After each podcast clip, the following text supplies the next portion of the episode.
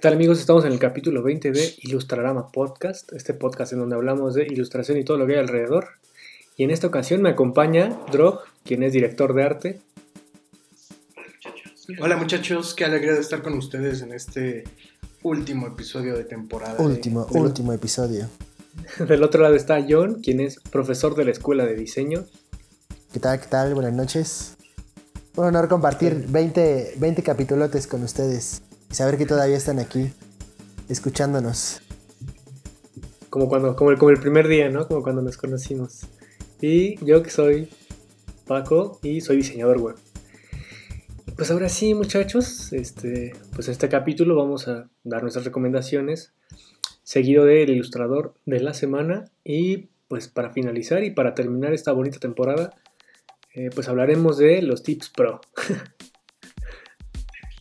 Tips Pro. Y bueno, ese será nuestro tema, a ver si nos da material para por lo menos una hora, ¿verdad? Y entonces, eh, pues bueno, yo empiezo esta vez con mis recomendaciones. Para esta semana les traigo dos recomendaciones. La primera es Thomas in Love, que es del 2001 y es una película belga, o sea, de, o sea, de Bélgica. Ah, Digo, además está muy buena, pero eh, pues la, la película eh, es una distopía y trata sobre Thomas y, la- y tú como espectador ves, ves la vida de Thomas a través de su monitor porque resulta que Thomas es agorafóbico y pues le da pánico salir al mundo. Entonces lleva ocho años encerrado en su casa.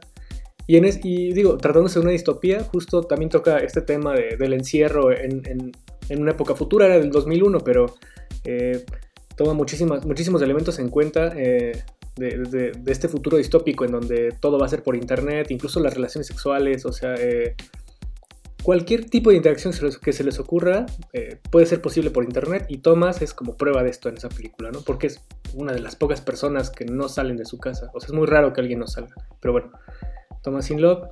¿Mm? Ajá, antes de, antes de la pandemia, ¿no? Exacto, sí, exactamente, güey. Y justo, justo creo que por eso va muy acorde con este momento histórico, porque Thomas nos demuestra que sí es posible. Entonces, bueno, eh, se las dejo ahí. Thomas in Love, o Thomas está enamorado, o Thomas está que flipa. No, no es cierto, nada más. Thomas está enamorado. Y ya.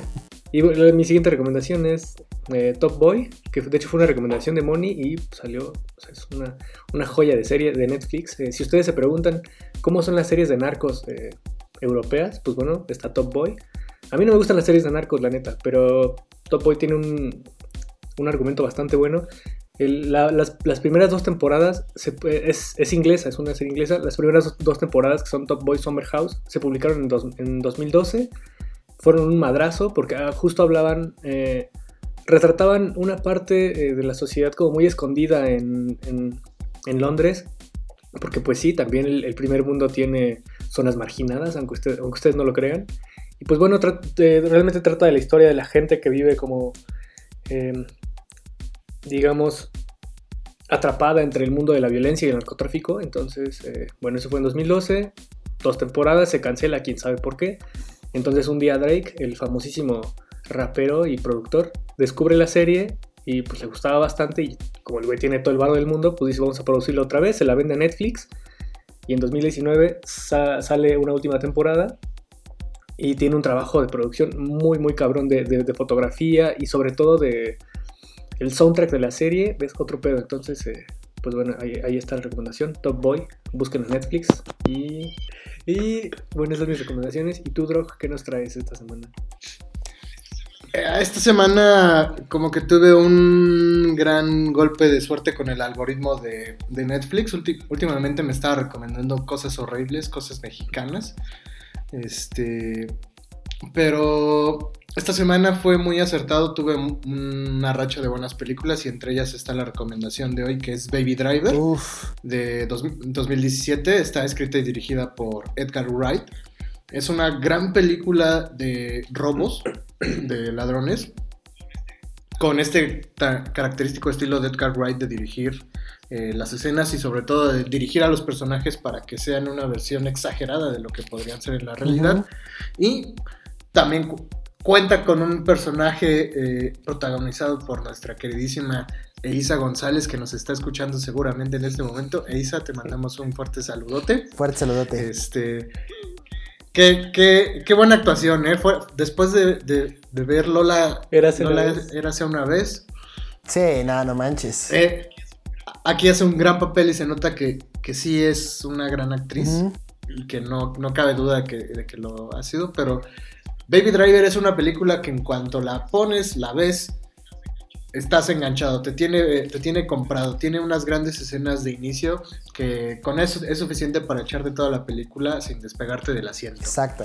Que de hecho, este, ayer que platicábamos de esto, eh, estábamos pensando en algún momento hacer un podcast sobre Edgar Wright y poder este, profundizar más en, la genialidad que es este Baby Driver, porque de verdad sí se la voló.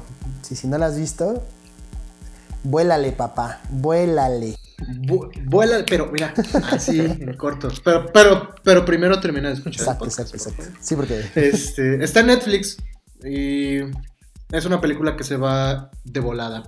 Y para mi segunda recomendación es uno de mis mangas favoritos porque me encanta el manga y casi no he recomendado mangas en esta sección. Y se llama 20th Century Boys, escrito por Naoki Urasawa. Creo que es una de esas historias que si te gusta la ciencia ficción, el drama, los casos policíacos, investigación, el suspenso y la comedia, bueno, esta obra reúne todos esos elementos para contarte una excelente historia que es 20th Century Boys. Podría al pare- parecer un poco como la premisa de eso, un grupo de amigos que tienen que recurrir eh, a reunirse de nuevo para vencer una amenaza que siempre estuvo presente desde su infancia, pero con unos toques excelentes acerca del fin del Oye, este, ¿no se llama Stranger Things? que 20th Century Boys ya es una obra que tiene tiempo. Ah. Son 20 tomos y además tiene un desenlace en otros dos tomos. En total son 22 tomos de la serie. La publica Panini en. México. Tiene dos películas live action. No las recomiendo que, las vea- que la vean porque la trama es muy compleja y no se sintetiza bien en dos películas. Entonces se las recomiendo. Va, pues me toca a mí. Aprovechando que ya estamos hablando de Edgar Wright, quiero recomendarles la película de Scott Pilgrim vs. The World. Peliculaza. Y peliculaza. Y bueno, Scott Pilgrim vio la luz como una historieta bajo la idea del ilustrador canadiense Brian Lee O'Malley. En ella eh, retrata ah, toda aquella historia que nos ha pasado alguna vez en la vida. Y bueno, pues ya saben, todo comienza cuando ves al crush de tus sueños. El tiempo se detiene y la música de arpas comienza a bajar del cielo como notas angelicales la fuente de hadas de la Trifuerza. Y yo sé que Drog se la sabe. Hasta en la guitarra seguramente, ¿no? ¿For, for the band? For the band. ¿For the band? For the band. Exacto, güey. ¿Y cómo olvidar ese crush eterno con Ramona Flowers? Exacto, ¿no? Y bueno, para de pronto, sin darte cuenta que aun cuando el tiempo se detuvo, eh, el mismo tiempo recuperó su paso, dejándote sin saber si fue realidad o fue solo un sueño, ¿no? Y, oh por Dios, te das cuenta que para conquistar su amor tienes que librar la batalla más fuerte y sangrienta y cruel. Y adivinen cuál es. Pues la de conquistarse a sí mismo, oigan. Pues, ¿qué- ¿No están poniendo atención? Quiéranse dos pesitos. Oye, y bueno, Scott Pilgrim eh, contra el mundo es el sueño de todos los geeks. ¿no? O sea, es un mix perfecto de rock grunge, de videojuegos, de cómics y drama comedia. Que la verdad, este, Michael Cera, eh, Eli- Elizabeth Winstead hacen tremendísimo trabajo. Inclusive hay un crossover con... eh, ay, siempre se me olvida el nombre de este actor. Pero bueno, eh, Chris... Evans. Chris Evans, ¿no? Que Ah, sí, sale, sale el Capitán América y la Capitana Marvel, ¿eh? O sea, Exacto.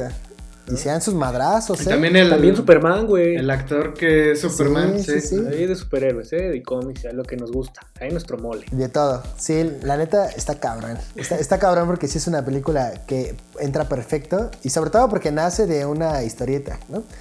Y bueno, este, actualmente puedes ver la película en Netflix. eh, los cómics eh, y las, las ilustraciones de Brian Lee O'Malley las puedes encontrar en su Instagram, que es ja- eh, arroba radiomaru. Y también puedes encontrar el videojuego, me parece que en Steam, que es un título de plataformas que nos puede recordar un poco a Doble Dragón, a Battletoads o a las Tortugas Ninja, pero de hace ya unos años. Y bueno, esa sería mi primera recomendación. Y la segunda es una plataforma, eh, una plataforma web que se llama Ilustrando Dudas, que ayuda a los ilustradores a resolver los problemas más básicos o por ejemplo esas preguntas que no te dejan avanzar en algún momento.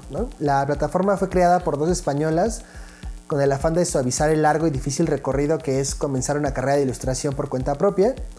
Además de que organizan eh, eventos, pintas, exposiciones, conferencias y, un gran etcétera.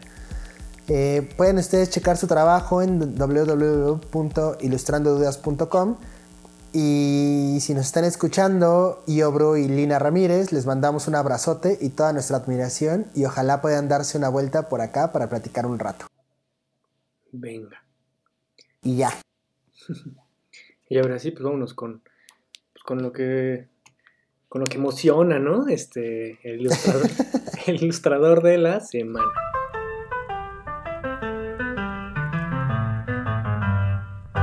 El ilustrador de esta semana es nada más y nada menos que un eh, escucha, al menos sabemos que nos ha escuchado algunos capítulos, y es el joven ilustrador y diseñador Héctor Tarinda, también conocido como Lemus. Ah, no, ma. Te mandamos un, te mandamos un saludo si nos estás escuchando, muchacho. Y bueno, ¿qué pedo con Lemus? Pues Lemus cuenta con una técnica que busca simular los grabados, eh, obviamente antiguos, con ayurados y uso de contrastes entre blanco y negro, sumando las características del color digital. Esto es muy interesante porque rompe la estética que podría tener un grabado común al sumarle estos elementos que provienen de lo digital, pueden ser el color, y le suman eh, características a la ilustración que la modernizan, que la convierten en un estilo único que podría parecer viejo, pero a su vez generan un sentimiento como de sueño mágico vintage. Eso está, eso está muy cool. Eh, donde la muerte suele estar presente en la mayoría de sus obras o representaciones de cráneos, que sin duda lo hacen un manjar visual para que le den una checada. Lo pueden encontrar en Instagram como Héctor Tarinda. Eh, vayan y visítenlo. Tiene muy pocos seguidores y su trabajo va que vuela para crecer mucho más. Sí, lo antes que sí, nos ha tocado ver cómo ha este, ha evolucionado su estilo y la neta es que está agarrando un muy buen camino y pues somos fans, fans es. Y ya, ¿cuáles son sus redes? Es arroba... Em, arroba Héctor Tarinda. ¿Así? Sin guion bajo ni nada, ¿no? Ah, bueno, obviamente guion bajo, Héctor guion bajo Tarinda. Hay que decirlas bien. Pero entonces ahí está, Héctor Tarinda, pues un saludo. Saludazo. Bueno, muchachos, esta, este capítulo, al ser el último de esta temporada, pues dijimos, ¿qué pedo? ¿Qué armamos? ¿Qué hacemos? ¿Qué hacemos, muchachos? ¿Qué les vamos a brindar a nuestros escuchas, no? Ya hemos hablado de cosas geeks ya hemos hablado de temas en específico, hemos tenido invitados que nos han acompañado y compartido un poco de su conocimiento, por lo cual estamos muy agradecidos a esos invitados que han estado aquí en Ilustrarama Podcast. Pero esta vez dijimos, ¿qué hacemos para nuestros escuchas? hay que darles algo un poco personal y que sepamos que les vamos a dar herramientas para combatir al mal en el futuro. Obviamente les vamos a dar rayos láser, algunas espadas. el COVID. No, muchachos, este, esta temporada queremos cerrarla con este tema al que denominamos mil maneras de no morir ilustrando. Y para entrar al tema quisiera eh, definir un concepto que es propio de, este podcast y el cual es Tip Pro. Y queremos definir qué pedo con el Tip Pro, ¿no? Bueno, el Tip Pro eh, son esos chingadazos de la vida, así que te llegan sin querer, que te han formado un hábito increíblemente estúpido, pero que te salva la vida en varias ocasiones. Buena definición. lo que llamamos la, experiencia. Exactamente. entonces, vamos a dedicar este programa a compartirles nuestros Tip Pro y esperemos que algunos les sirva. Exacto, como nota al pie, eh, la idea de compartir esos tip pros es, precisamente como nosotros ya nos, ya nos metieron esos madrazos y esos chanclazos voladores. Eh, pues el, favor que le hacemos a la comunidad es contárselos para que ustedes no sufran de esos chanclazos, chanclazos madreadores y puedan avanzar y puedan seguir su camino en esta carrera llamada la ilustración. Claro que sí, pues hicimos una pequeña lista y vamos a discutirlo, obviamente, entre los tres, a ver qué pedo, qué les parece, qué, qué añadirían de, de extra a estas recomendaciones, porque obviamente cada uno de nosotros ha sufrido por diferentes chanclas, ¿no? Entonces ahí tenemos nuestro propio nicho. Entonces, ¿qué pedo? ¿Quién empieza? ¿Quién se anima? ¿Quién avienta su primer tip pro? Ah, sí, empieza tú, güey. Bueno, bueno, pues mi primer tip pro es galletas María, así como lo oyen. ¿Qué? Pueden ir. a- Les recomiendo que si ustedes están en un centro comercial, sea cual sea, si están en uno de gran formato como lo puede ser en México Sam's Club, eh, compren una caja de galletas María porque les va a ayudar muchísimo. Eh, esta caja tiene paquetes muy pequeñitos, como con unas 15 galletas cada paquete, y en momentos de hambre o de querer ahorrar de manera extrema, les puede facilitar muchísimo el tener galletas María a la mano. Exacto, es muy importante no morir de hambre en el intento de hacer lo que quiera, que quieran hacer. Eh, mensaje patrocinado por Gamesa. todos, todos los derechos reservados. Y, pues, Y bueno, y después de nuestro product placement. A ver, aviéntese uno, Paquín.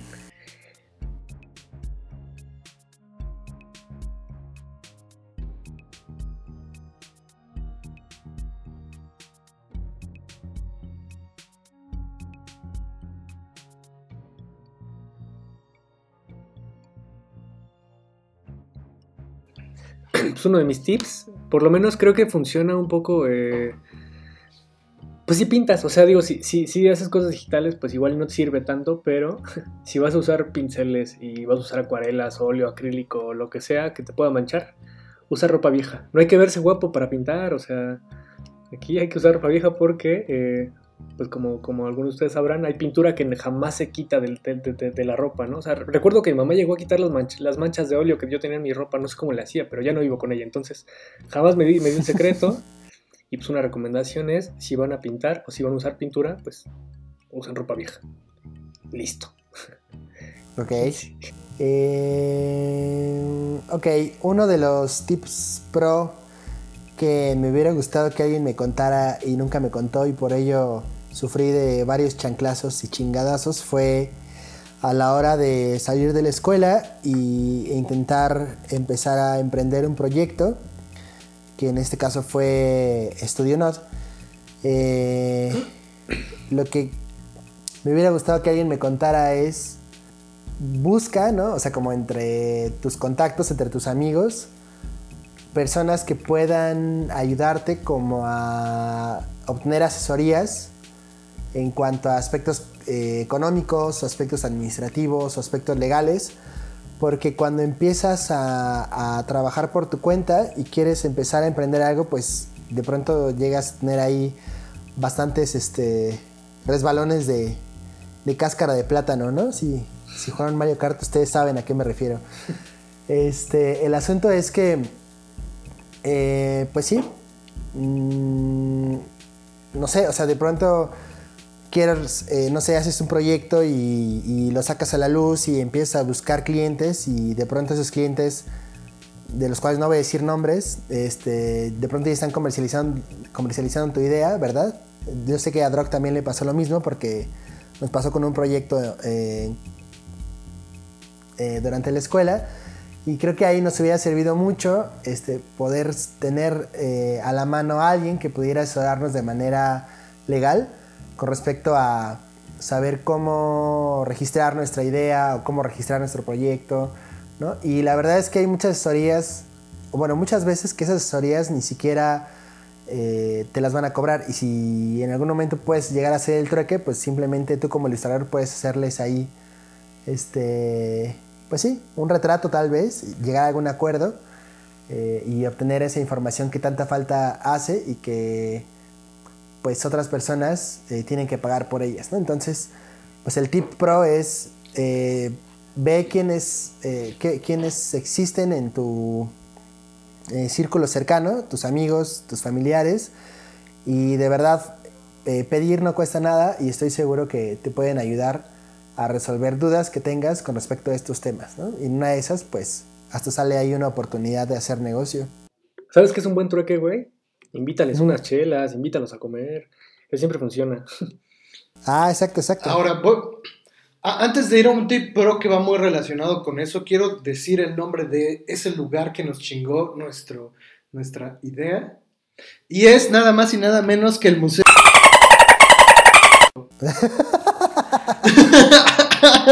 Sí, No, no, Sí. no lo digas. No puede ser. ¿Qué? Pero, pero sí, muchachos, fue, eh, fue ese lugar, entonces ya lo saben.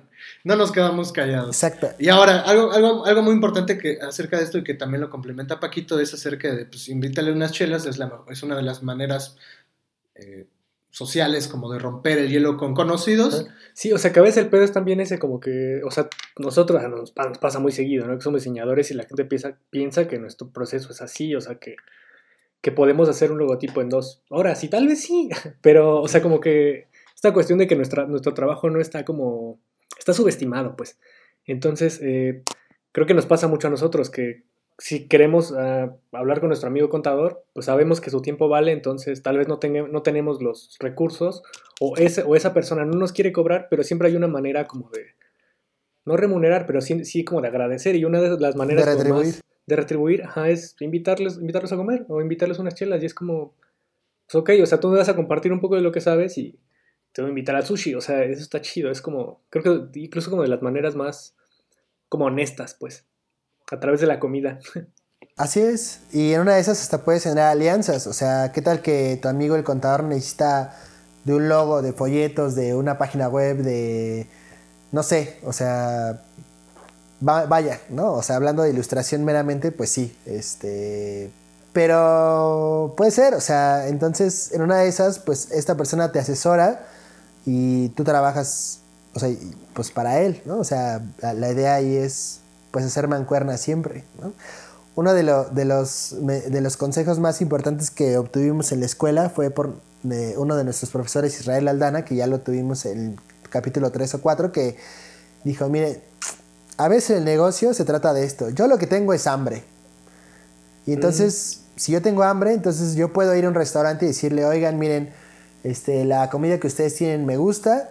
eh, lo que veo es que ustedes no tienen redes sociales, pues hagamos un intercambio, ¿no? Durante estos seis meses que va a durar eh, este proyecto, pues yo les llevo, yo les hago, yo les diseño su logotipo, yo les llevo sus redes sociales, yo busco que más gente llegue a este lugar, pero tú dame de comer a mí y a mi equipo, este, durante este proyecto tres veces a la semana, ¿no? La verdad no recuerdo cuántos días dijo a la semana, pero yo creo que es un buen deal. Este, y entonces ahí ponderas y dices, va, y entonces ya tienes un cliente porque evidentemente eres una persona responsable que hace bien su trabajo.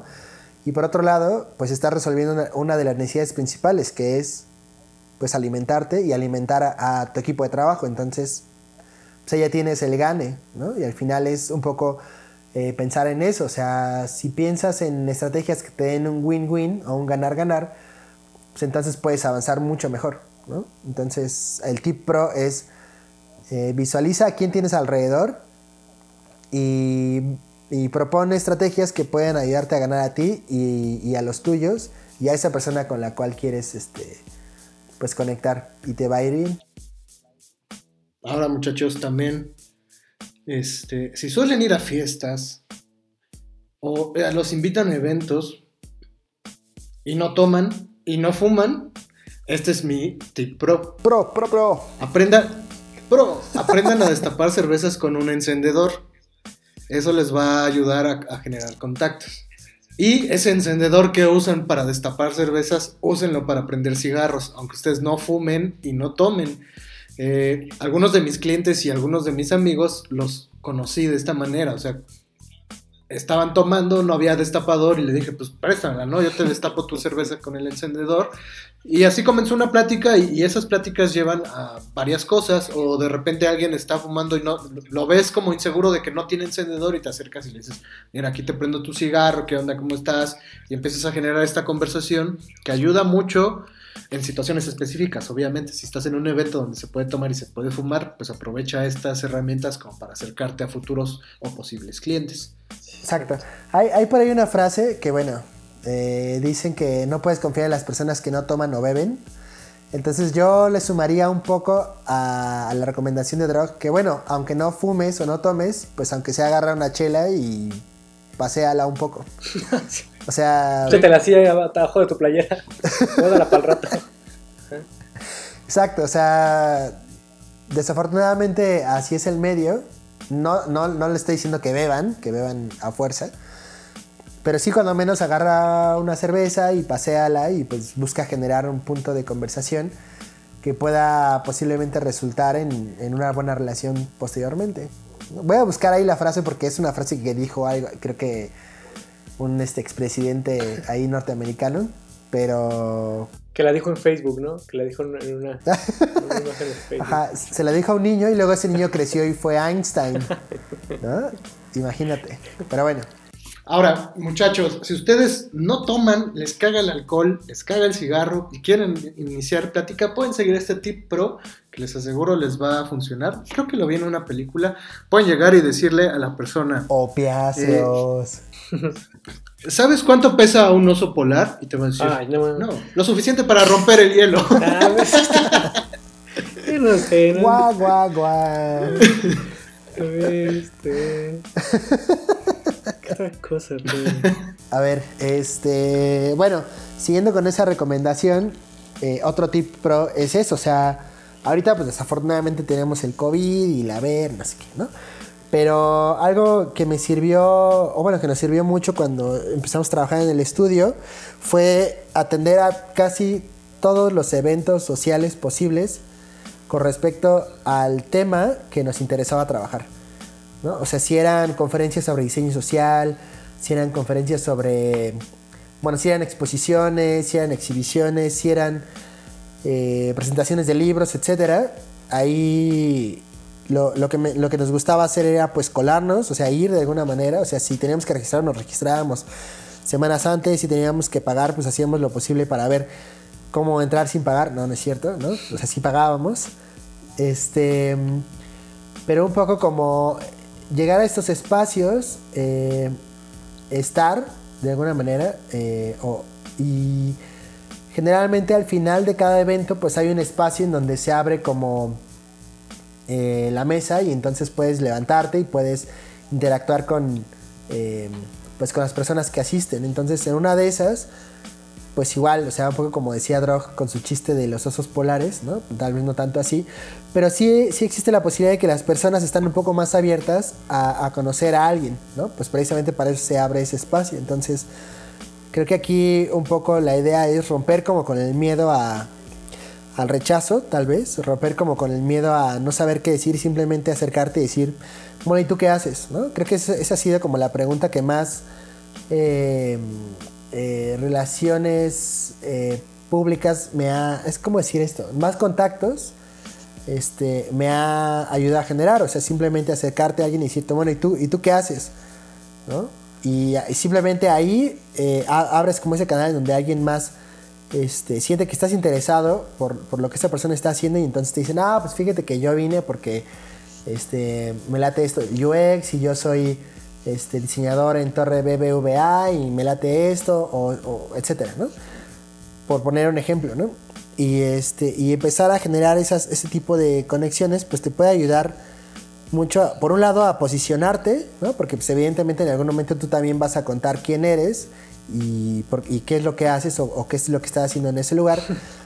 Este, y por otro lado, pues generar, este, y pues sí, o sea, como generar presencia también, que las personas te empiecen a ubicar que eres ese güey que siempre está en esas conferencias de este tipo y que pues algo bueno debes de tener que contar, ¿no? Exacto, sí. ¿Tú qué haces? Yo vendo piñas. vendo piñas en el tianguis. Ah, bueno, está bien, ¿no? Ahora, muchachos, si los invitan a unos 15 años, asistan porque hay comida gratis. Sí. Y ya, ese es mi tip pro.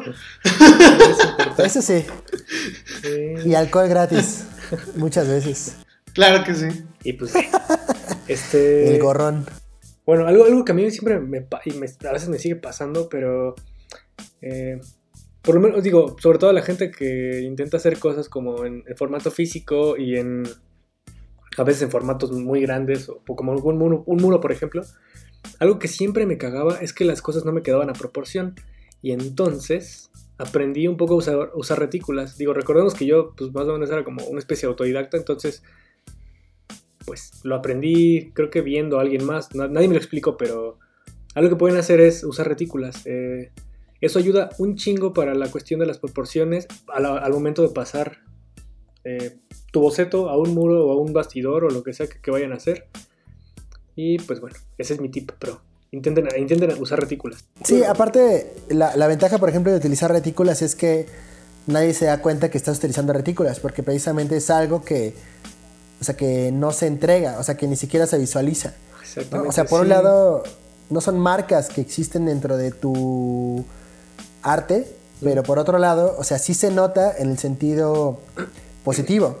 O sea, porque si usas una retícula, se ve que está proporcionado, ¿no? Se ve que tiene un orden, se ve que tiene, este, pues sí, o sea, como sentido lo que estás eh, estableciendo dentro del soporte que estás trabajando. Exacto, y si digo, si, si, tienen la posibilidad, usen igual proyectores o lo que tengan a la mano. Hace algunos años, les voy a contar allí una, anécdota, hace muchos años eh, la gente en el graffiti empezó a usar, eh, sobre todo en festivales y en eventos en donde el graffiti era legal, eh, empezaron a usar este proyectores, justamente para no hacer lo que yo hago de, de usar retículas, porque yo no tengo proyector.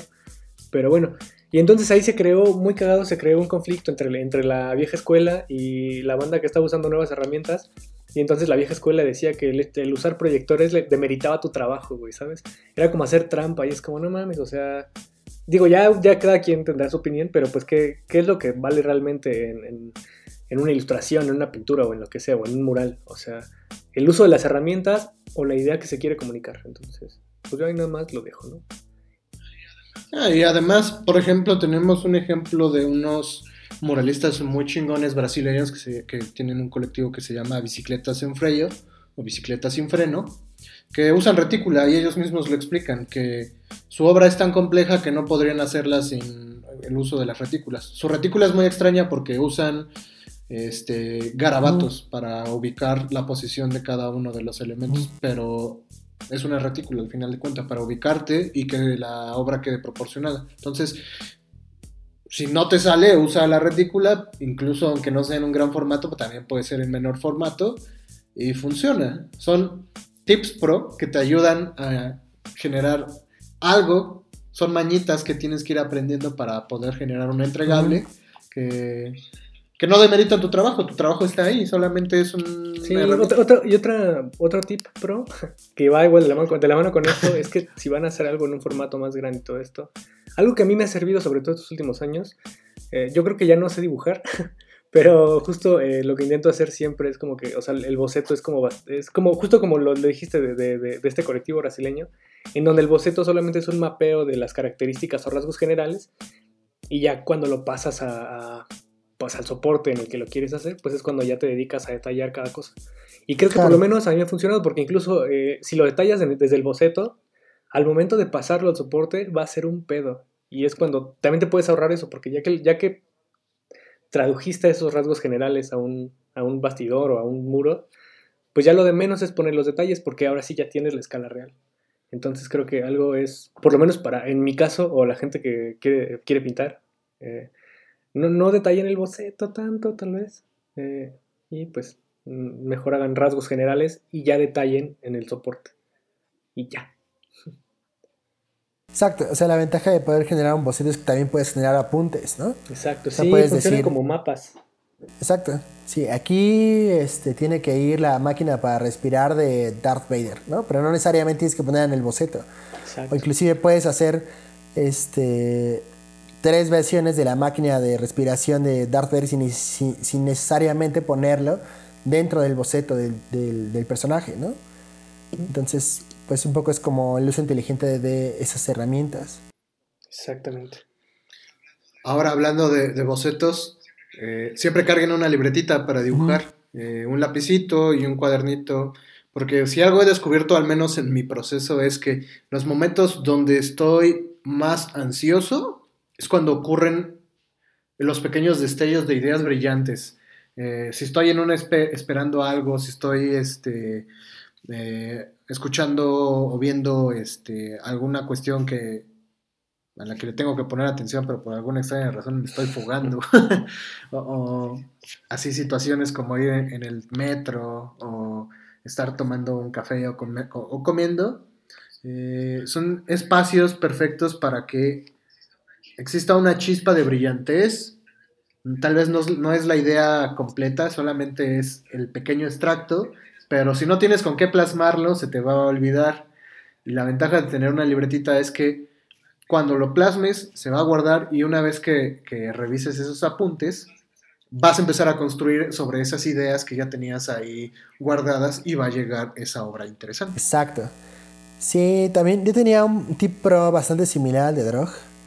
Este, y es que eh, pues se hagan un sketchbook así nada fancy, con hojas recicladas, así con las hojas que te encuentres, y la dobles a la mitad y le pongas grapas, ¿no? Como en, el, en la parte del lomo. Y, o sea, con el fin de romper un poco la costumbre y que no te dé miedo enfrentarte a la primera página, que es la página en blanco, y de alguna manera arruinar un buen sketch con un mal dibujo, ¿no? O sea, no sé si les pasa a ustedes, pero, o sea, yo he comprado 10 libretas de sketch que según digo, ahora sí, este lo voy a usar para ponerme a dibujar las ideas que se me vengan de la mente en el primer momento en el que se me vengan, ¿no? Y así, de pronto tengo los 10 libros, digo, los 10 este, sketchbooks sin un dibujo o con un dibujo feo, ¿no? Y digo, ah, o sea, ya lo arruiné y entonces como está cosido, entonces no puedo quitar la página, ¿no? Y entonces, este, si lo quito con el cúter, entonces se va a notar que había una hoja antes, ¿no? Entonces tiene que ver mucho con esta, este, pues, como con esta visualización de quiénes somos y qué es lo que hacemos. Entonces, Yo... creo que una forma de romper con eso es decir, o sea, saltarte ese paso de querer tener el sketchbook perfecto, ¿no? Y empezar a generar esta costumbre eh, a partir de estos, de estos sketchbooks feos, esos sketchbooks improvisados, eh, con el fin de que vayas soltando tu mano, vayas reconociendo cuáles son los músculos que utilizas a la hora de, de empezar a bajar las ideas dentro de estos cuadernillos y al final en un año tal vez, o depende cuánto, cuánto le dediques, pues vas a ver que eh, ya vas a poder comprar ese sketchbook bonito y no vas a tener tanto miedo a enfrentarte a esa hoja en blanco porque ya lo que hagas tal vez ya no arruine, ¿no? Lo que... Con... Este, como, como, pues sí, o sea, como ese, esa, esa idea del arte, ¿no? Que, quieres plasmar, no lo sé. Con, con, esa historia, se me hace que John es de las personas que se compran ropa nueva porque la que traes eh, puesta se ensucia. no lo sé, no, no. Fíjate, fíjate que ahí, ahí, sí eh, estoy en desacuerdo porque mis pantalones tienen como cuatro años y, le... y nunca los he lavado. y nunca los he lavado. Y siguen, mira, enteritos. Es más, se paran solos. Con puros billetes de a 200, ¿no? Porque se le han olvidado ahí en los pantalones. No manches. Eh, ahí, ahí, les doy un tip referente a, a esto de los sketchbook. Y es que normalmente tenemos miedo a enfrentarnos a un sketchbook porque creemos que el papel que tienen es especial y que lo que debemos de hacer pues debe estar a la par del papel, ¿no? Tiene que ser igual de especial una obra de arte. Y, y no, si tú compras un sketchbook de papel fabriano, no es para que hagas obras de arte de acuarela, es para que practiques acuarela, es para que eches a perder, es para que combines tonos. El papel está hecho para facilitar la técnica, que en este caso es el la papel acuarela. está hecho de celulosa, ¿no? pero sí, güey. el, el, papel son los papel papás. Son los papás. Pero sí, sí, sí. Es que sí, güey, es que creo que tocas un punto, ¿eh? O sea, yo no me he puesto a pensar, pero yo, de hecho, por eso no me compro sketchbooks. O sea, John me regaló un cuadernito, güey, y en ese cuadernito dibujo, y tampoco es como que las hojas sean así súper mamonas. Pero justo siempre he pensado, y por eso no me compro sketchbooks, porque no me gustan mis dibujos. Pero porque pienso que lo que tengo que dibujar en, ese, en esa libreta pro, pues tiene que ser algo al nivel, y no mames, no es cierto, o sea, tienes toda la razón. Efectivamente, muchachos. Muy bien, Rob. Exacto, entonces ya, de todas maneras, no sé si tiene que ver también con esta parte, o al menos a mí me da, como de, de trascender, ¿no? O sea, pienso en algún momento que... Porque en la escuela siempre era así de, ay, a ver, saca tu sketch, ¿no? Ah, es... ah, Y de pronto todo el mundo era así como, se ponía a revisarlo, o sea, y al final no te decían si estaba Y no, feo más tenías o- dibujados unos penes hasta atrás, ¿no? O sea, como en la secundaria.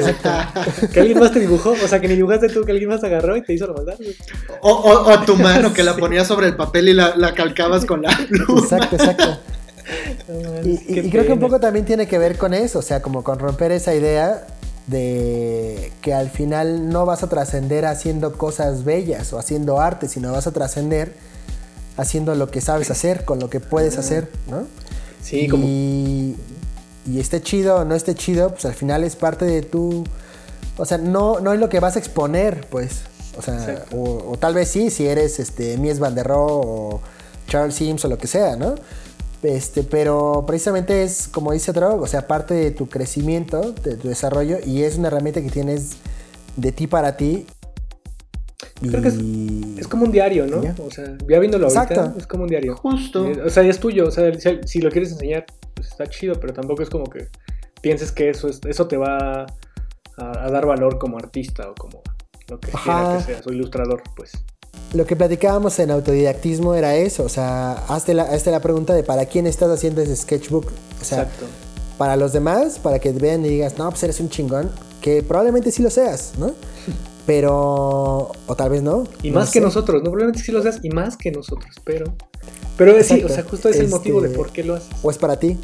Ajá, ¿no? Entonces ahí hay algo ahí que deconstruir. Ahora, si no se sienten confiados, Uh, cómprense un cuaderno, escribe. que, sí. Qué triste que ahora, que ahora ya solo trae 90 páginas. Me, robaron 10 páginas. Y este.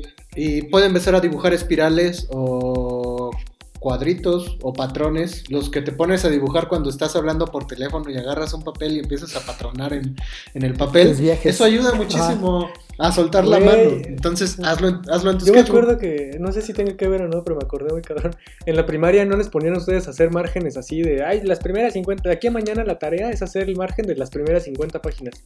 Y de repente llegabas, güey, y así, o sea, los morros más aplicados, o sea, el, siguiendo los patrones de los cuadritos, así como pues una curvita por cuadrito y así. Yo nunca pude con esa mierda. O sea, no, yo agarraba, empezaba así, las primeras dos hojas quedaban ahí dos, tres, güey. Y ya las últimas eran así, me valía madres porque no puedo con los patrones. Pero si ustedes sí, pues es creo que también un buen ejercicio, como para calentar la mano, para, justo lo que decía alguien, como para enseñarle a los músculos de tu mano cómo se tienen que mover. Exacto. Ahora, junto con ese sketchbook, que a partir de ahora sé que lo van a cargar siempre, así, justo en ese espacio de su mochila, bolsillo o cangurera, o donde vayan a poner ese sketchbook, al lado pongan un flexómetro. Ah, sí, es cierto. Nunca saben cuándo se les puede atravesar un buen sillón.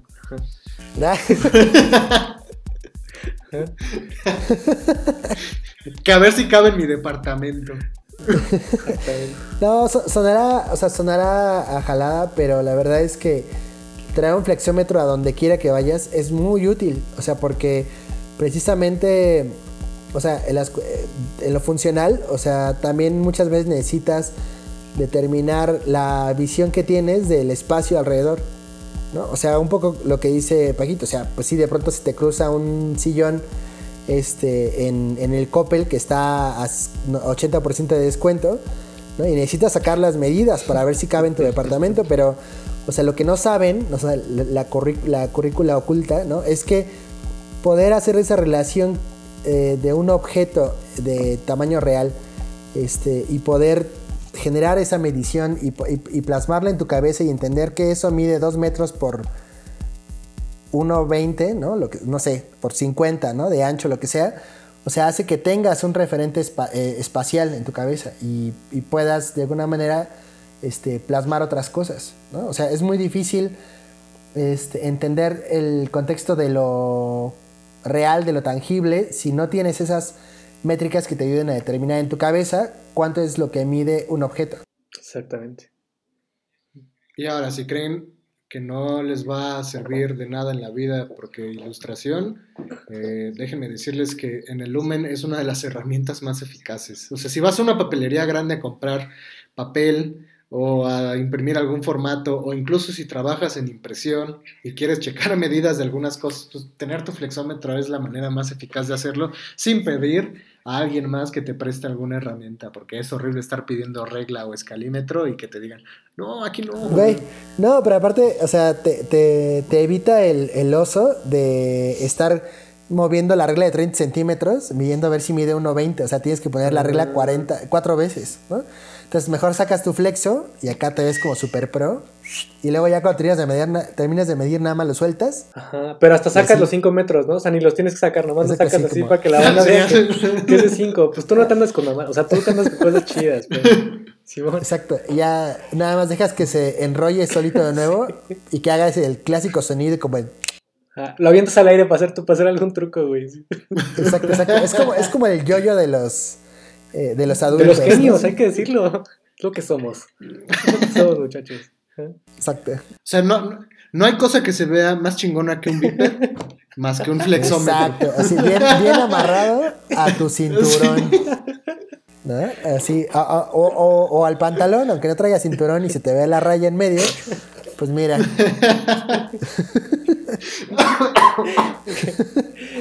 la estética, la estética de lo feo. Ya hablamos también de eso el capítulo pasado. Échenle un ojo.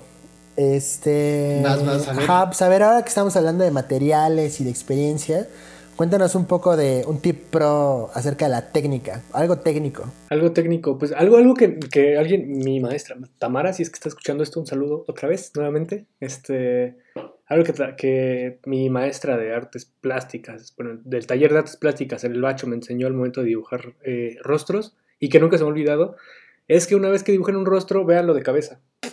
Es ahí cuando van a saber si está bien hecho o no, porque no hay... Cuando, cuando ves un rostro, eh, digamos, eh, Ay, ¿cómo se, cómo se dice? Cuando lo ves en, en- en- Es que no quiero decir orden. Proporción. No, no, no. Eh, Cuando lo ves, digamos... cuando lo ves... Ay, ¿Cómo se dice, güey? No, es- Este. Cuando, o sea, más bien, cuando, cuando lo ves en- No mames, ¿qué pedo? cuando lo ves de pie, cuando dibujas algo y ves, o sea, ves a tu personaje, digamos, eh, de pie, o sea, con, con la cabeza arriba y los pies abajo, este, pues se puede ver muy bien, pero una vez que lo volteas de cabeza, eh, es ahí cuando realmente se ven los errores y si está bien proporcionado, sobre todo el rostro. Es con el rostro con lo que funciona. Entonces, si tienen dudas de eso, y, y a mí me cuesta mucho dibujar rostros, la neta. Entonces, eh, eso, eso es, lo- es algo que hago siempre. Entonces, a partir de eso empiezo a corregir, pero siempre vean los rostros que dibujan, eh, volteenlos y vean cómo se ve de cabeza. No hay nada que engañe al ojo. Eso, más bien, eso no puede engañar al ojo. Sí, eso, eso tiene que, que ver con un fenómeno bien curioso y es el lado dominante de, o sea, ¿cuál es tu lado más dominante, no? Si el hemisferio izquierdo o el derecho.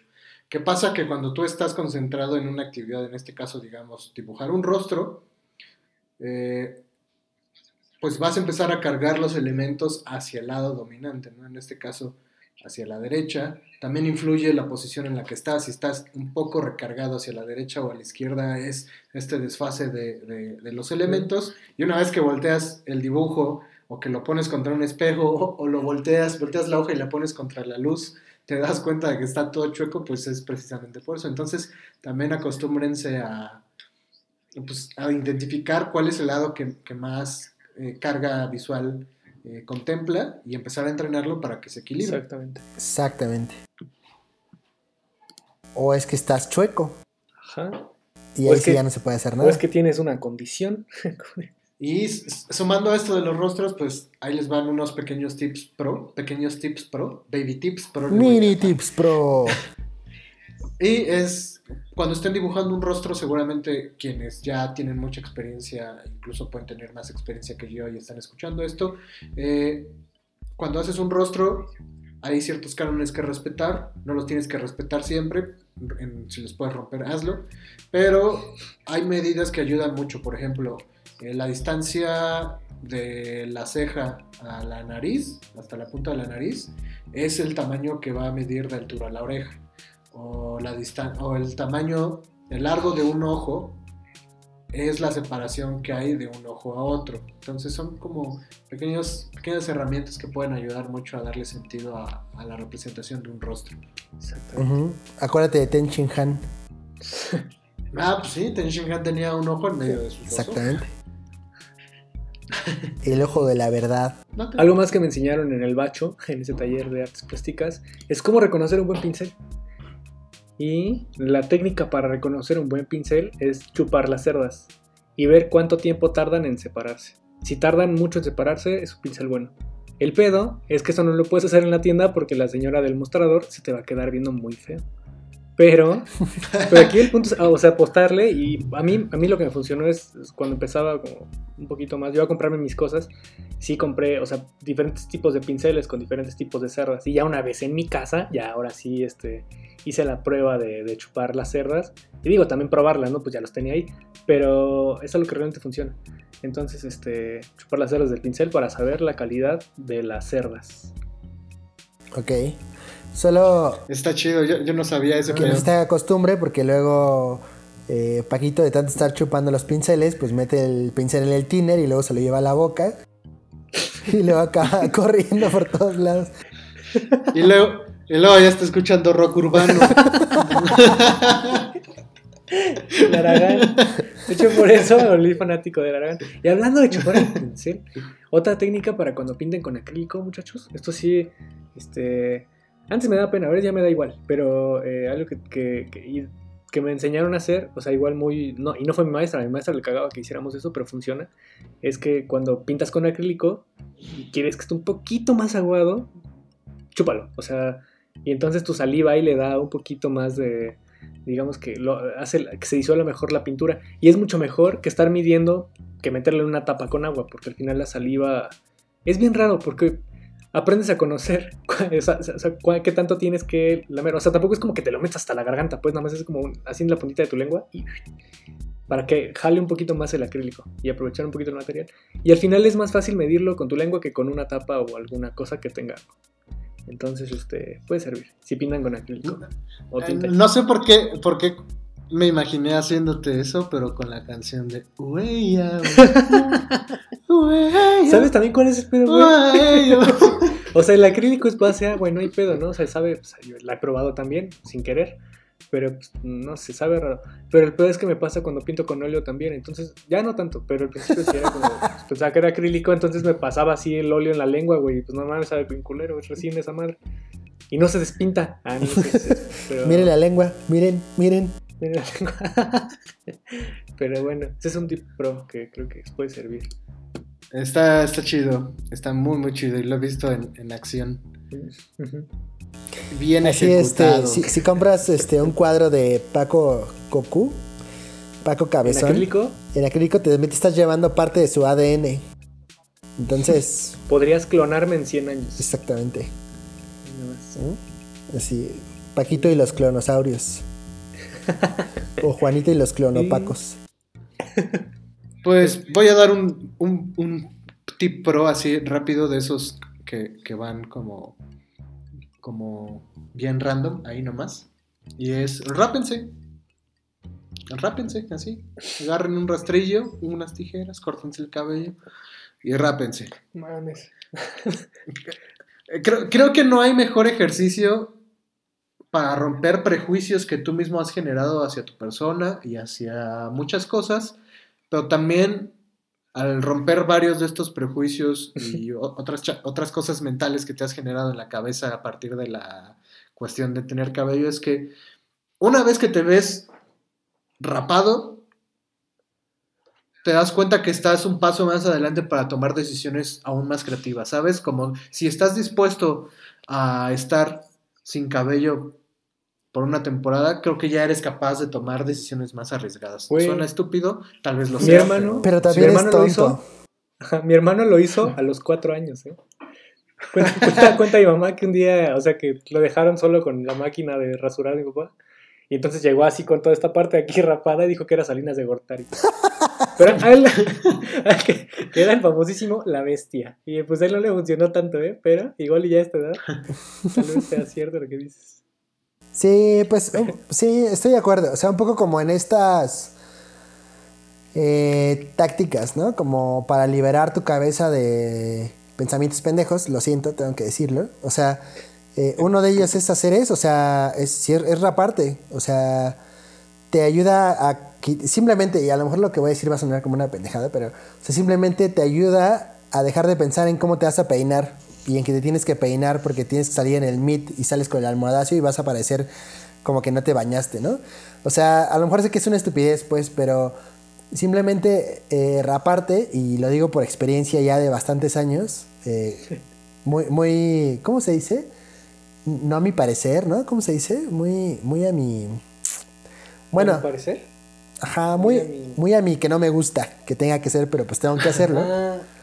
Este, es eso, o sea, eh, como dice Doc, te quitas de prejuicios, pero también te quitas de cosas que tienes que estar pensando cuando tienes cabello.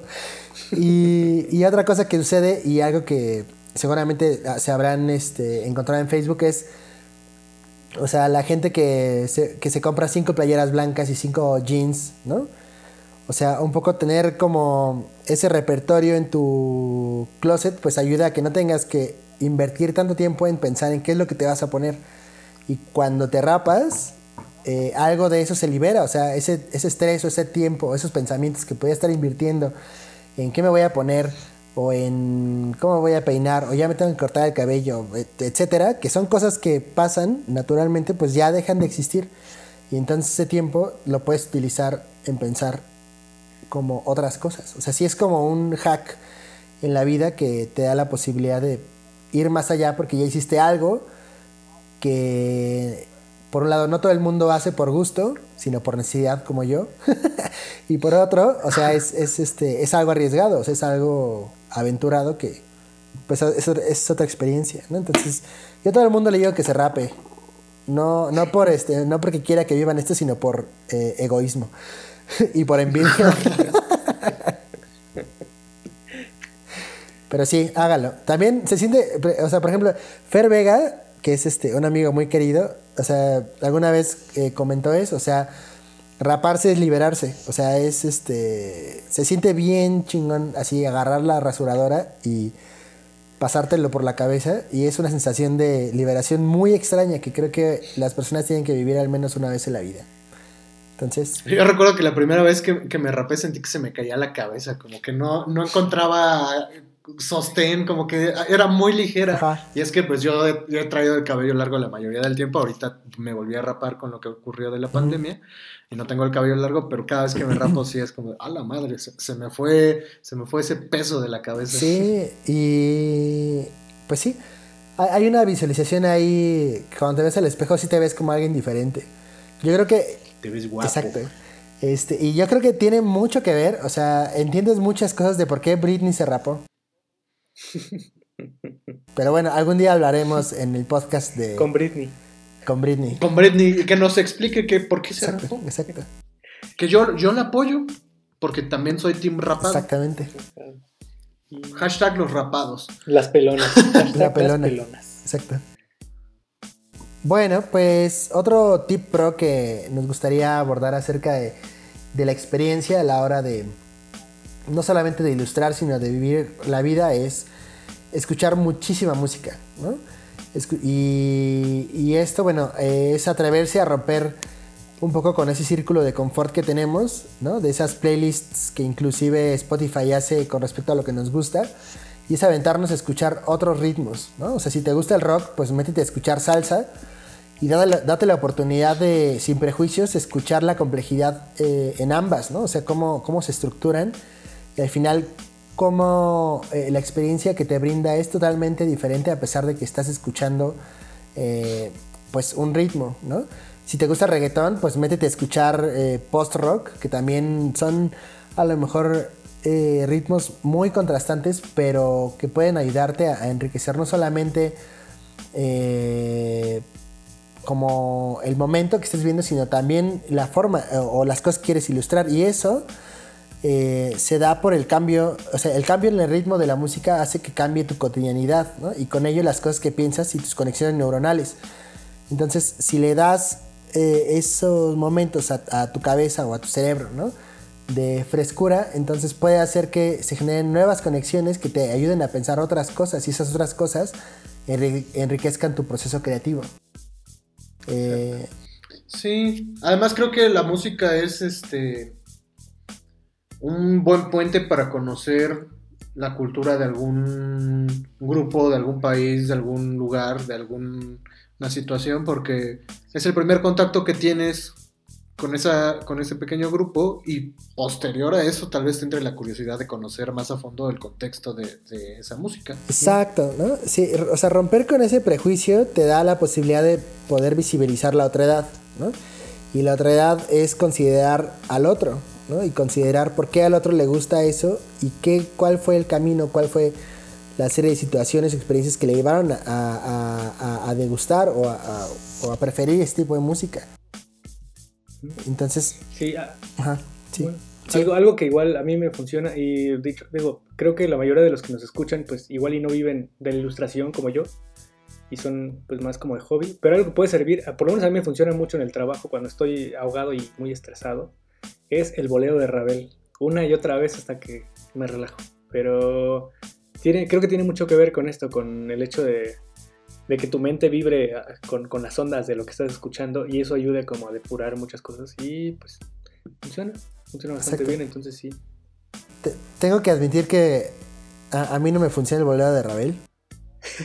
Eh, alguna vez fui a la sala en Zabalcoyotl a escucharla en vivo y me quedé de jetón horriblemente así, desperté así como justo cuando había acabado la pieza y fue así de...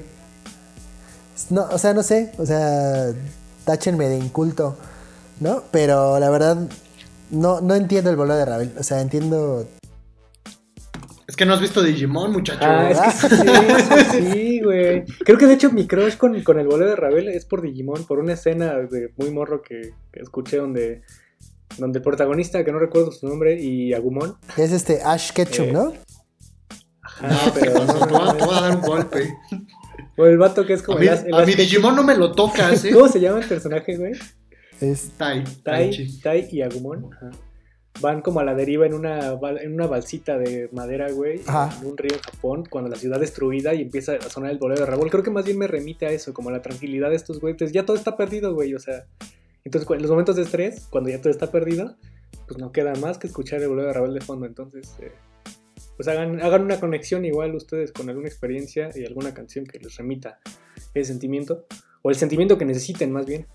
Y eso funciona bastante. Buen tip, buen tip. Algo que a mí me funciona ahí también, tip pro con la música, es que cuando me enfoco mucho en el trabajo, cuando estoy 100% clavado en lo que estoy haciendo, normalmente pongo música. Ajá. Para tener toda mi concentración en la actividad que realizo. Pero es tanta mi concentración que a veces no presto atención a lo que estoy escuchando. Simplemente es un fondo de acompañamiento a mi actividad, pero ni idea de lo que está sonando. Pero este, hay veces que he descubierto bandas muy chingonas porque de repente eh, te saltan, ¿no? Como que dices, ah, caray, esto yo no lo tenía en, mi lista, ¿no? ¿Qué, es eso? ¿Qué está pasando? ¿Qué está ocurriendo? ¿no? Entonces, también hay, este, es una bonita manera de descubrir nuevas banditas. Y como a Melt. Exacto, como Melt que que si no escucharon el capítulo pasado, pues aquí estuvo el bajista y pues un saludo a, los Melt y al Kepa. A, Huracán Patricia y al Kepa Soul. Un abrazote. pues yo te lo de las plantas. ¿Lo digo? Órale. O me lo guardo. Bueno, va. Este, algo que igual ayuda bastante es este. Chale, es que siento que sí somos muy de esta generación, ¿no? Como de que, nuestra generación igual y no va a tener una casa propia y siempre vamos a vivir con roomies, pero sí vamos a estar llenos de, de gatos y plantas. Y algo que, algo que a mí me ha funcionado también es como, eh, por lo menos tener una planta o dos. Creo que, eh, creo que ayer lo platicábamos y el hecho de, sentir que algo depende de ti para que eso, para que eso otro siga viviendo, siga existiendo, pues como que también motiva un poquito, ¿no? Y en la ilustración, pues eso sí puede servir como ese sentimiento de, de, que, de que tu vida vale la pena para otra cosa externa a ti eh, creo que ayuda bastante al proceso creativo y pues eso, tengan plantas. Exacto. Ah, tenemos, tenemos el caso de Hola Sobre, ¿no? Hola Sobre ama muchísimo las plantas y, se veía reflejado incluso en su, en su gráfica. Exacto.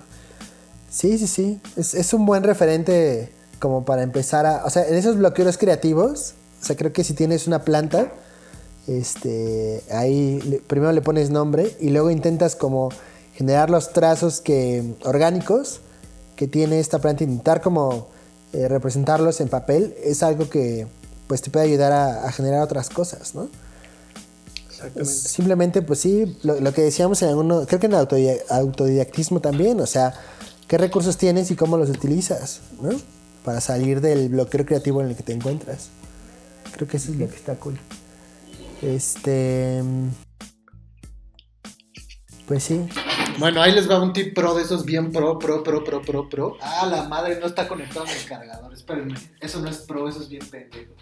Así asegúrense de que cuando tienen poca pila, conecten bien sus cargadores. Y ya. Ah, bu- bueno, ahí les va un tip pro. Normalmente cuando salen de la escuela favorita de diseño en la que hayan estudiado, estoy seguro que les han enseñado un Photoshop a nivel bebé o, prácticamente nulo como lo fue en nuestro caso.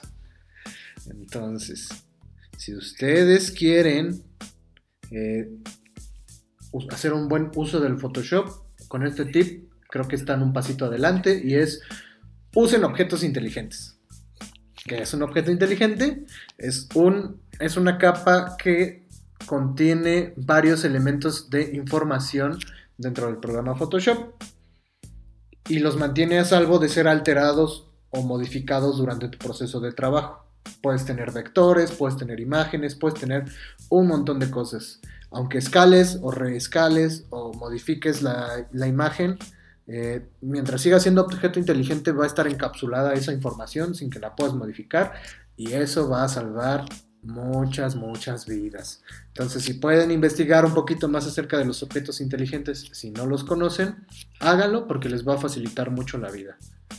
Sí, eso es muy, muy cierto. Yo también los aprendí a usar a madrazos. Pero sí, sí me, me han salvado de varias. Ya, creo que ya de los últimos tips, pero algo, algo importante es nunca dejen sus materiales al alcance de sus mascotas. Yo una vez cometí el error de pintar en casa de mi mamá y pues, tengo dos perros, entonces este, a la mañana siguiente se me olvidó guardar mis cosas y cuando bajo a, pues, a la sala donde pintaba, eh, pues ya todo estaba tirado, ¿verdad? Y mis, mis, bot- mis botes de óleo pues ya tenían agujeros como de colmillos y de repente volteé, mi perro tenía toda la barba morada y pues fue inevitable encontrar al culpable. Pero bueno, algo, algo importante es eso, no lo dejen al alcance de... O sea, cuiden bien sus materiales y no dejen al, al alcance de cualquiera, porque pues, los acc- accidentes pasan y les va a tocar a ustedes limpiar. Entonces, es eso. Y ya. Un tip pro, más que tip pro, pueden ser como nuestros consejos este, acerca de esta situación y es, entendemos que muchas veces sufrimos un bloqueo creativo, entonces creo que cada uno de nosotros debe tener alguna manera de salirse de, ese bloqueo creativo. Entendamos bloqueo creativo, esa situación en la que no se te ocurre nada para resolver algo que tienes en el momento, ¿no? O simplemente para quieres realizar una actividad, pero ese bloqueo te, te impide hacerla. Entonces, vamos a empezar por John. ¿Qué pedo, John? ¿Cómo rompes el bloqueo creativo? ¿Ustedes han visto la película que se llama Limitless? Que se llama, bueno, Sin Límite. Ok. Entonces se supone que la premisa es un tipo que es un bueno para nada. eh, de pronto tiene la posibilidad de acceder a una eh, a un prototipo de droga que se supone que te lo tomas y te hace totalmente así ultra inteligente, ¿no? Este, la idea es que, pues, este tipo, mientras eh, consume esta droga, pues sí, eh, su sinapsis se va al 100%, eh, utiliza el cerebro al 95% de su capacidad, ¿no? Y hace así cálculos matemáticos impresionantes, ¿no? Así, es, es perfecto, hasta guapo se vuelve el tipo, ¿no? El asunto es que algo que se me hace muy interesante que pasa en esa película y que nada más toman como, o sea, lo, lo- lo- lo- platican pero no lo, no lo abordan, es la forma en cómo el cerebro funciona a partir de que esta persona toma esta droga, ¿no? Y, eso es algo que, mm, ese, es- ese considero que es un tip pro, porque eso es algo que puedes enseñarle a tu cerebro a utilizar para poder resolver problemas de una manera mucho más efectiva. Y es simplemente, y eso se lo cuento a, mis alumnites ahí en, en- la escuela, es simplemente haciéndote dos preguntas, ¿no? Que la primera es, eh, ¿qué es lo que tengo que hacer? Y la segunda es, ¿cómo puedo hacerlo? ¿O cómo lo voy a hacer? Entonces, eh, es, un simple, es un simple diagrama así de, de llave, en donde primero, si estás en tu bloqueo creativo, pues tienes que hacerte la pregunta, bueno, ¿qué es lo que tengo que hacer? ¿No? Entonces ya pues responde, ah, bueno, pues tengo que hacer, este, no, pues un logotipo, ¿no? Y la siguiente pregunta es, bueno, tengo las herramientas para hacerlo. Y ahí puedes tener dos sopas, sí o no, ¿no? Si no las tienes, entonces la siguiente pregunta es, ¿qué herramientas necesito para poder tener las herramientas para poder resolverlo? ¿no? Y entonces, aquí el truco es, este, a partir de hacerte preguntas, empezar a ayudarle a tu cerebro a, a, que se responda por sí mismo y puedas, eh, ¿cómo se puede decir? O sea, como llenar los huecos de información que entre paréntesis sientes que no tienes, pero que sí tienes y que son las cosas eh, que no te están dejando avanzar. O sea, o sea básicamente aplicas una Jimmy Neutron. Ok. Ah, de, de, piensa, piensa, que se va Piensa, piensa, piensa, y empieza a hacer una Exacto. Introspección en, su cabeza. Exacto, pero a, lo que voy es eso, o sea, hacerte este tipo de preguntas, este, lo que hace es darle un camino a tu cerebro para empezar a generar conexiones neuronales, porque por el otro lado, si tú nada más estás diciendo, tengo que resolverlo, tengo que resolverlo, tengo que resolverlo, o piensa, piensa, piensa, ¿no? En el ejemplo que tú pones, entonces, sí, tu cerebro dice, pienso, pienso, pienso, pero ¿qué pienso?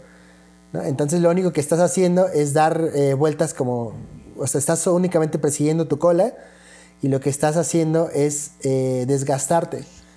Entonces, si, si, lo haces a partir de preguntas, desde eh, lo que haces es trazar un camino para que tus neuronas empiecen a conectar y entonces puedas avanzar, ¿no? que es el caso de romper la ansiedad y romper el estrés. Y de esa manera, pues romper también el bloqueo creativo. Entonces, simplemente mi, mi, el tip pro es ese, este, pregúntate cosas, o sea, pregúntate, qué es lo que tienes que hacer, ¿no? Y si no lo sabes, bueno, ¿qué información necesitas para saber qué es lo que tienes que hacer? Y si ya sabes qué es lo que tienes que hacer, entonces pregunte cómo, cómo tienes que hacerlo. Y, este, y la respuesta a esas preguntas te va a llevar a otras preguntas que puedes ir respondiendo desde un, una estructura, este, pues sí, definida, ¿no? Entonces un poco es como ordena tu cabeza. Algo, algo que a mí me funciona mucho, sobre todo porque mis, bloqueos creativos siempre vienen de estar sobrepensando todo. Y entonces cuando sobrepienso, pues pierdo el enfoque. Y que, no solo es para bloqueos creativos, sino para cualquier momento de ansiedad, como de cuando justo tienes muchas cosas en la cabeza, que por eso también pasan los bloqueos creativos. Este, es la canción de Here Comes a Thought, o Ahí viene un pensamiento, de Steven Universe.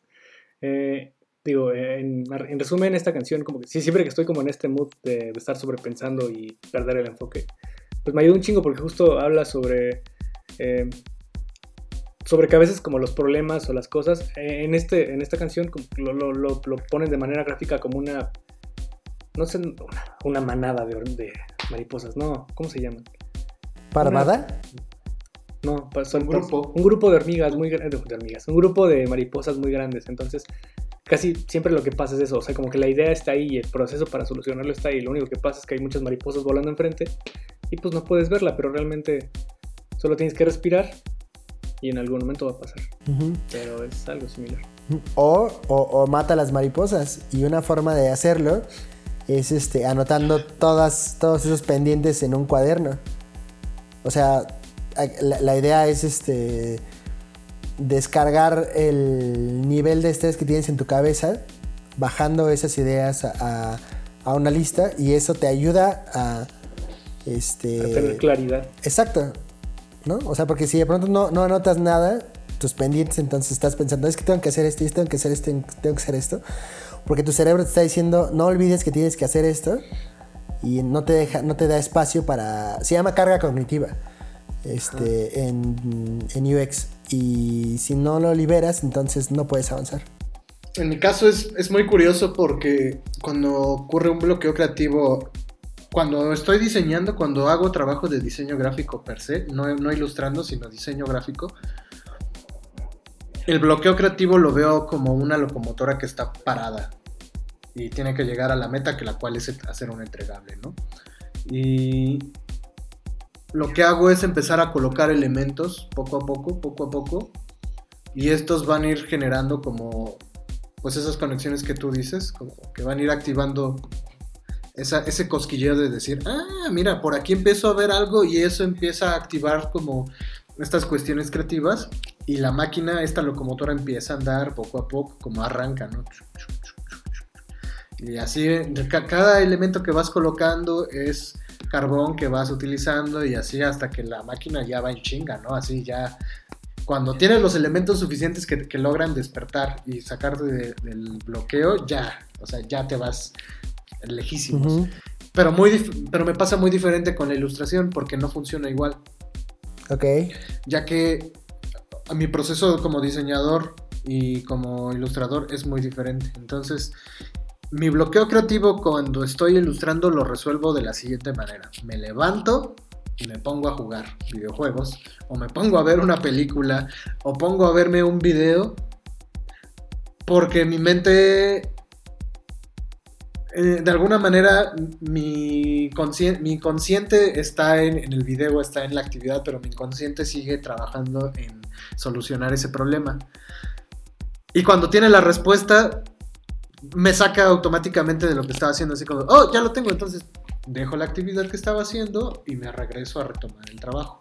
Si hace falta, a veces hay que respirar para romper esos bloqueos creativos. Eh, salta a la azotea, ve a la tienda. Salta de la azotea, te entendí. no, no, no, no, eso A los problemas no hagan. tienen solución. No tienen solución. Este. Yo lo hice una vez de niño y casi me rompo las piernas, no lo hagan. No. Da- da- date un baño, ¿no? Este, rápate. Peínate chingón, ¿no? Era con lo que dejamos ayer, pero sí. Sí. Sí, sí, sí. Y Sí, pues.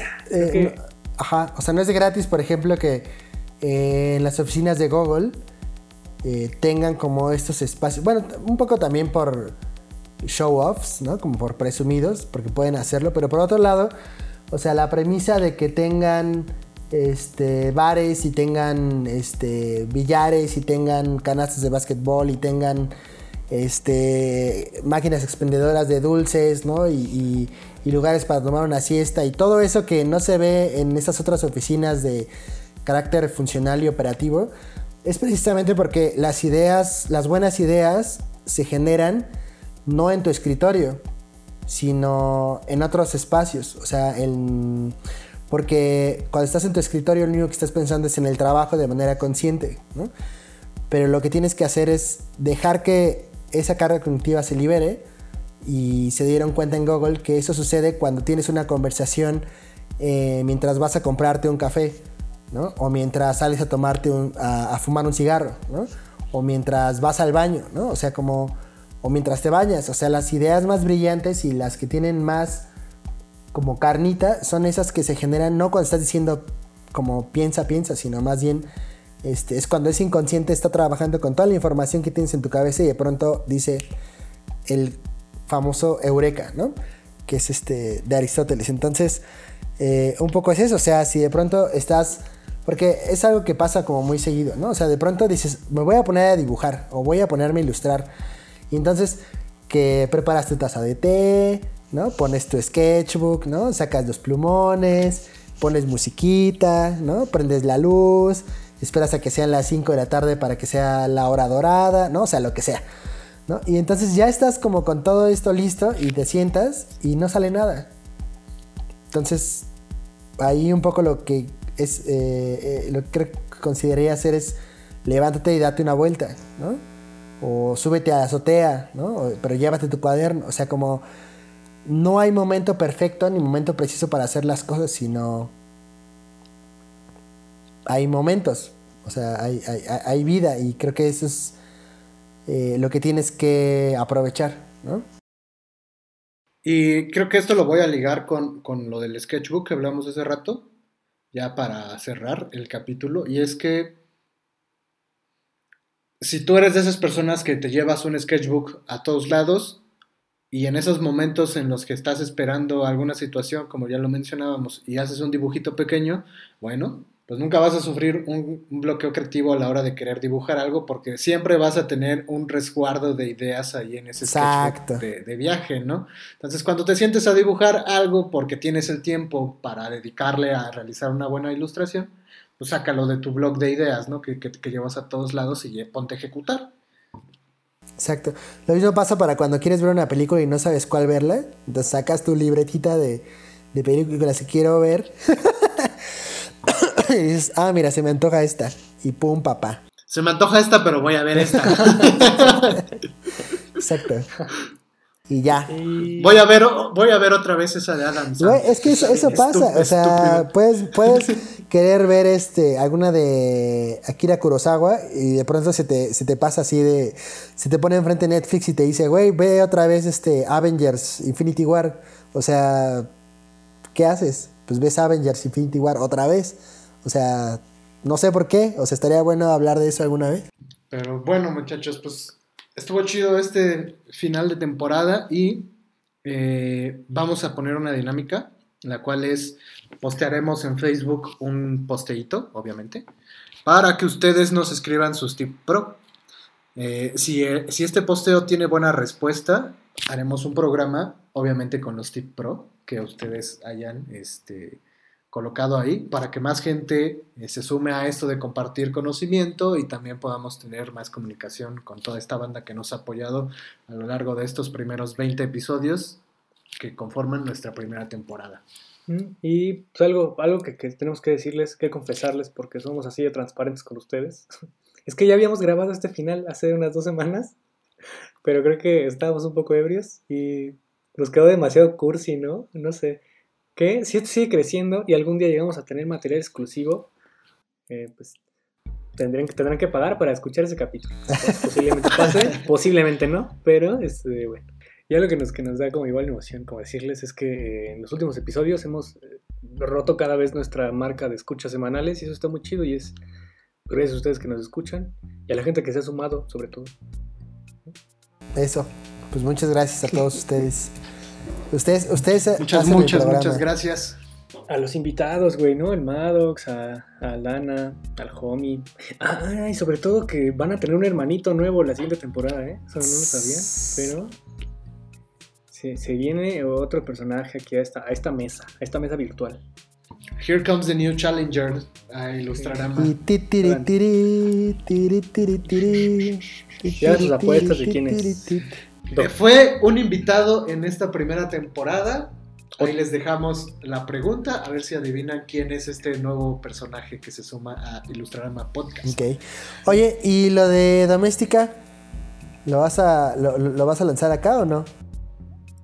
Lo de Doméstica nos esperaremos al primer episodio de la segunda temporada, el- o sea, el capítulo 21. Entonces est- estén muy pendientes porque ahí tenemos un regalito eh, con una dinámica muy interesante si les gusta esto de los cursos digitales. ¿verdad? Venga. Pues, pues venga. Entonces, ¿qué? ¿Cerramos? Sí, con, Claro con un sí. brindis. Cerramos con un brindis. Y todos levantamos las copas y decimos ¡Salud! Salud, feliz año nuevo. Güey. Eh, es- eh, Estamos a tres meses de que se acabe el año. Qué pedo. Pero bueno. Este, saludos, saludos, ¿ya? Saludos a Dana, a Viri, a Moni, A Vance, a Chayo, a Maffer, a, al Maddox, a otra vez al Lana, al homie, a- al Sobre, A Ferón, a Eric, a Carlota de. Arcón, a Tita Magaña. a qué pasó, ¿A qué pasó? al, al, al licenciado, al señor licenciado, Al señor licenciado que. a Cío, A Cío, a Liz, a, a Vi, a Paloma. a Dob, Adobe, este, y bueno, y a todos esos escuchas que han hecho que nos levantemos con ganas los jueves para, este, con la ilusión de grabar un nuevo podcast y compartirles lo poco que sabemos, o mucho, o no lo sé, este, pues con ustedes y hacer que empiece a crecer esta, esta comunidad. Gracias, gracias por, por escucharnos y por compartirnos sus mensajes. Sigan así, sigamos platicando, sigamos conversando. y pues ya, ¿con qué canción vamos a cerrar hoy, Drog? pues adiós Superman, bye bye bye bye. Es lo que tú crees, pero espérate que llegue la demanda de Chabelo. Pues nos vemos la siguiente temporada y ya.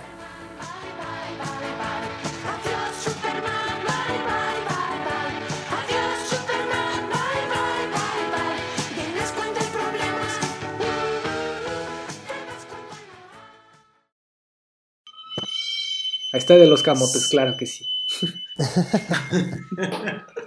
Aguanta tantito porque se tarda un rato en irse. No manches. Shh, No, no hagan ruido para que no, para que no sepa que, que hay gente en la casa. ¿Ya se Ya, fue? ya se fue. Estaba aquí en mi patio, ya se fue, ya salió. Ya, ya le dije, a ver, señor, ya. Chica, chica estoy grabando podcast. A ver, a ver, este, voy, voy, voy, voy. Sigo. Pero déjeme dos plátanos y un camote.